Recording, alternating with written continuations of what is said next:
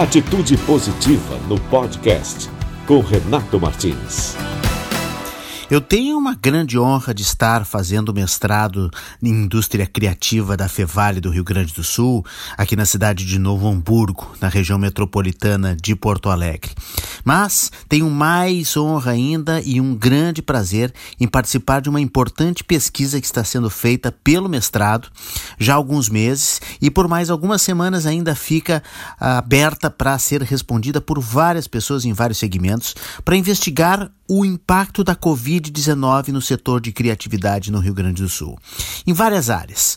E por isso professores e alunos estão envolvidos e eu passo aqui para vocês alguns apontamentos e alguns resultados já das primeiras pesquisas aplicadas.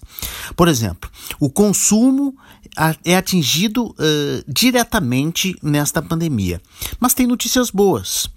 E mesmo com a pandemia, o horário nobre, por exemplo, de televisão está se mantendo. 61% das pessoas assistem entre 7 da noite e 11 da noite televisão.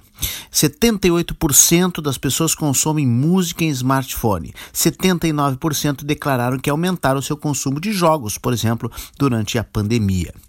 A música é a que mais foi afetada. Hoje, a forma declarada pela maioria dos músicos como fonte de recursos se transformou em educação, ou seja, os músicos estão dando aula. 50% deles declara não fazer lives e 30% diz que tem apenas equipamentos básicos, por isso não pode se apresentar através das redes sociais.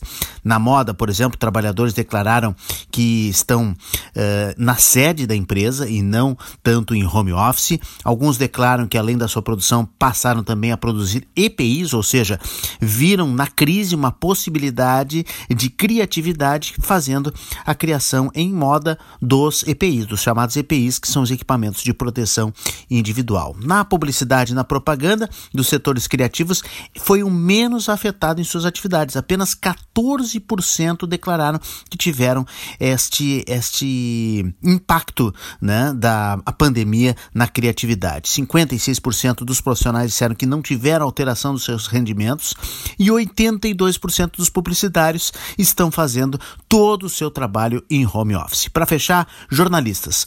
Mais da metade dos jornalistas perdeu o seu rendimento nesse período, mas mais da metade também tem investimentos desde antes da pandemia, como por exemplo em CDB e poupança. Esse é um ponto bem interessante. A pesquisa está à disposição lá no site do Atitude Positiva, está na bio também das minhas redes sociais. Qualquer pessoa que é ligada a esses segmentos pode responder e ajudar a medir, a mapear o impacto da pandemia na indústria criativa do Rio Grande do Sul, que está sendo feito nesse belo trabalho da Fevale. Atitude Positiva porque tem muitas histórias boas para contar.